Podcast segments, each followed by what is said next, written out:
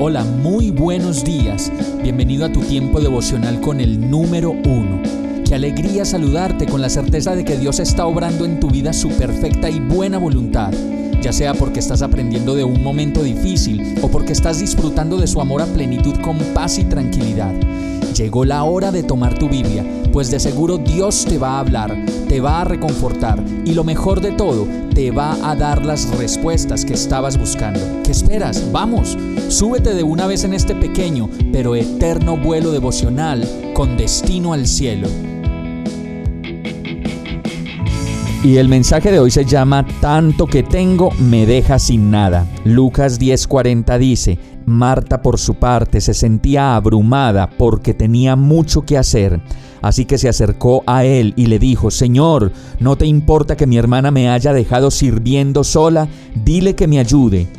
Marta tenía mucho que hacer y estaba ocupada en todo menos en ver al Señor. Y ahí aparecen los tengo de la vida que se nos pegan y resultan muy difíciles de dejar. Y esos tengo son, tengo que dormir, tengo que comer, tengo que arreglarme, tengo que trabajar, tengo que salir, tengo que distraerme, tengo que vivir, tengo que pasarla bien, tengo que rumbear, tengo que aprovechar la vida, tengo que disfrutar, tengo que pasear, tengo que viajar, conocer, tengo, tengo y tengo, y en esos tengo no hay lugar para el Señor. Nos abrumamos con las tareas, con lo que hay que hacer, y aparte de eso le decimos al Señor como Marta, Señor, ¿no te importa? Estoy sirviendo sola, estoy haciendo mis planes y mi vida y tengo y tengo y tengo y tengo que hacerlo solo.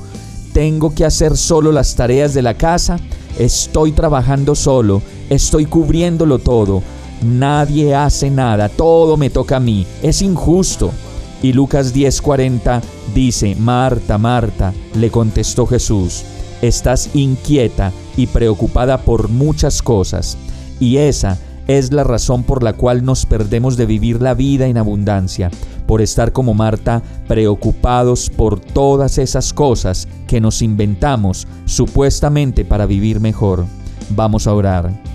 Perdóname Señor por tantas cosas que digo que tengo que hacer y por hacerlas y meterme solo en mis planes, te abandono a ti y te dejo en segundo lugar. Ven a mi vida Lléname de ti y despójame de tantas cosas innecesarias y pasajeras que finalmente me impiden vivir la vida en abundancia que planeaste para mí. Todo esto te lo pido, Señor, en el nombre de Jesús. Amén.